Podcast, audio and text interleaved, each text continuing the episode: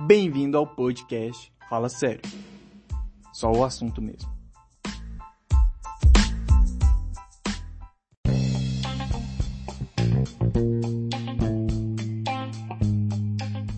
Olá, seja bem-vindo ao podcast Fala Sério, onde aqui só o assunto é sério. ai, ai, meu nome é Blênio, eu que falo aqui com você. E aqui não vai ter sempre um assunto específico. Eu falo bastante da vida, da vida cristã porque é o que eu vivo. Mas eu quero trazer para você que conhece ou para você que não conhece à luz da palavra o que é viver e aquilo que a Bíblia traz para nós, para que nós possamos viver no dia de hoje.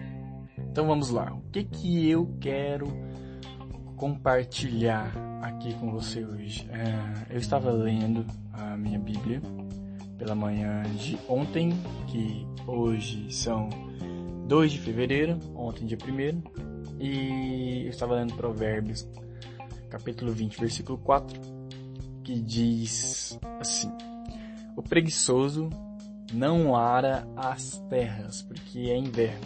Por isso, no tempo da colheita, procura e não encontra nada. Isso fala sobre comodismo, conforto, o que, que é um, o que, que o nosso corpo quer, que é a carne. Mas é o espírito quem deve governar e dominar sobre a carne.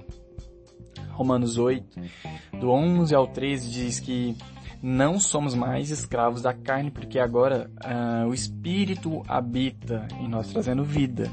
Então, que sejamos guiados pelo Espírito de Deus e que sejamos obedientes à Sua palavra. Não tem como você viver a vontade de Deus vontade, aquilo que Deus quer fazendo as suas próprias vontades. Então, voltando lá para Provérbios 20, vemos que se não trabalhamos no inverno, no tempo da colheita, nós não vamos ter colheita.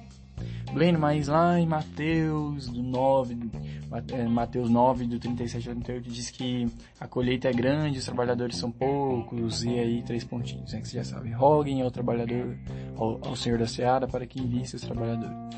Sim, a semente e a colheita do Senhor. E aqueles que não sabem o que foi plantado, não buscam saber o que o Senhor tem feito, esses não sabem o que vão colher. Repare que lá, no, finalizando o versículo, desse que eu li aqui, em Provérbios 24, 20, versículo 4, diz que, por isso, no tempo da colheita, procura e não encontra nada todo o trabalho vem do Senhor, Ele somente nos usa. E se você não tem participado da plantação, não se envolve, não investe seu tempo e tesouro, não aplica seu coração da forma concreta e não está disposto a deixar a zona de conforto para depois curtir os frutos do que plantou, não vai colher nada. Não tem o que colher. Você não foi participante daquilo que o Senhor chamou. Somente está ali em algo, mas não foi participante fato de você estar só te faz assim, talvez uma testemunha. Se pelo menos você sair do seu conforto para estar lá para ser testemunha.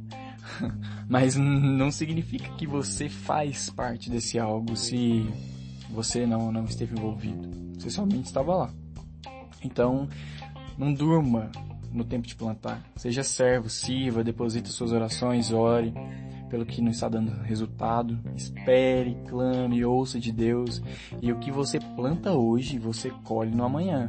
Pode ser mesmo amanhã ou no próximo ano. Mas os que, o que você plantar, você também colherá.